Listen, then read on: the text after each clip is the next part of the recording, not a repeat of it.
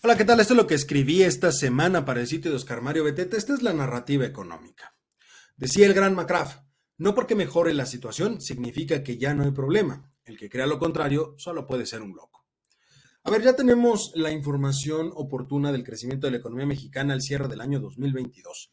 De acuerdo con el INEGI, nuestro país creció a una tasa del 3%, con respecto del año 2021. Y el último trimestre del año, el último trimestre del 2022, tuvo un crecimiento del 0.4%. Esta situación coloca ya a la economía nacional en el mismo nivel que teníamos previo a la pandemia, en específico al nivel que teníamos en el tercer trimestre del año 2019.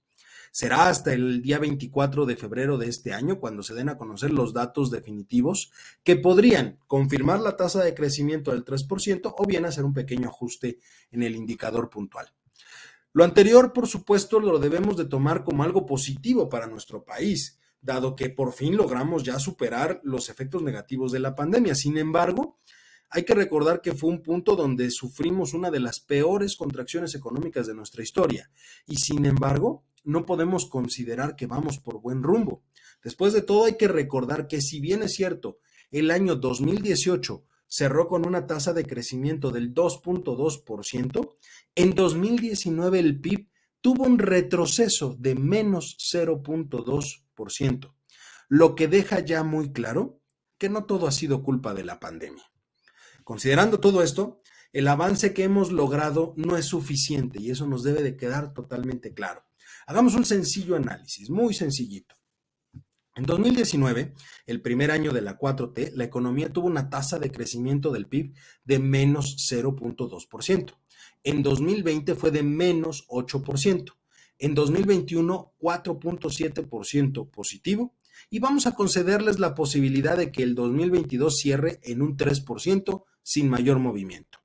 De acuerdo con los eh, más recientes datos de la encuesta sobre las expectativas de los especialistas en economía del sector privado que publica Banjico cada mes, se espera que este año 2023 la economía crezca 1% y el 2024 1.68%.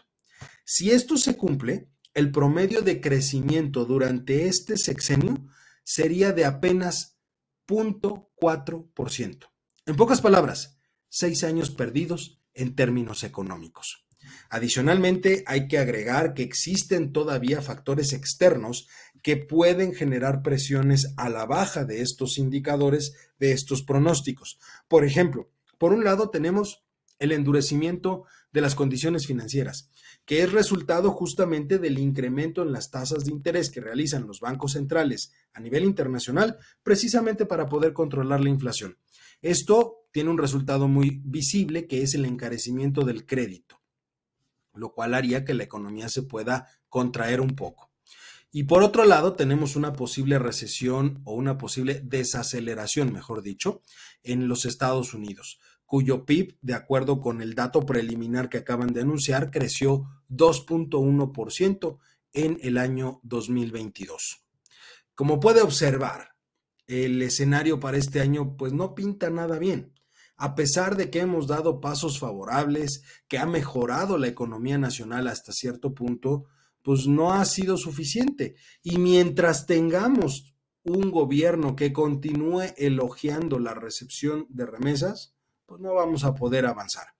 Que dicho sea de paso, en 2022 nuestro país se convirtió en el segundo receptor de remesas más grande del mundo con 58 mil millones de dólares algo que de ninguna forma es logro del gobierno de nuestro país.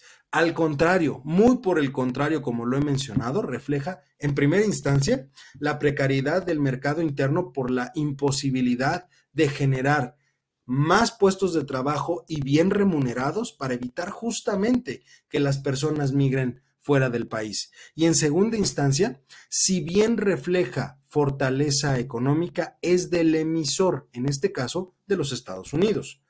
El país receptor, es decir, el nuestro, solamente refleja debilidad y dependencia de esos recursos.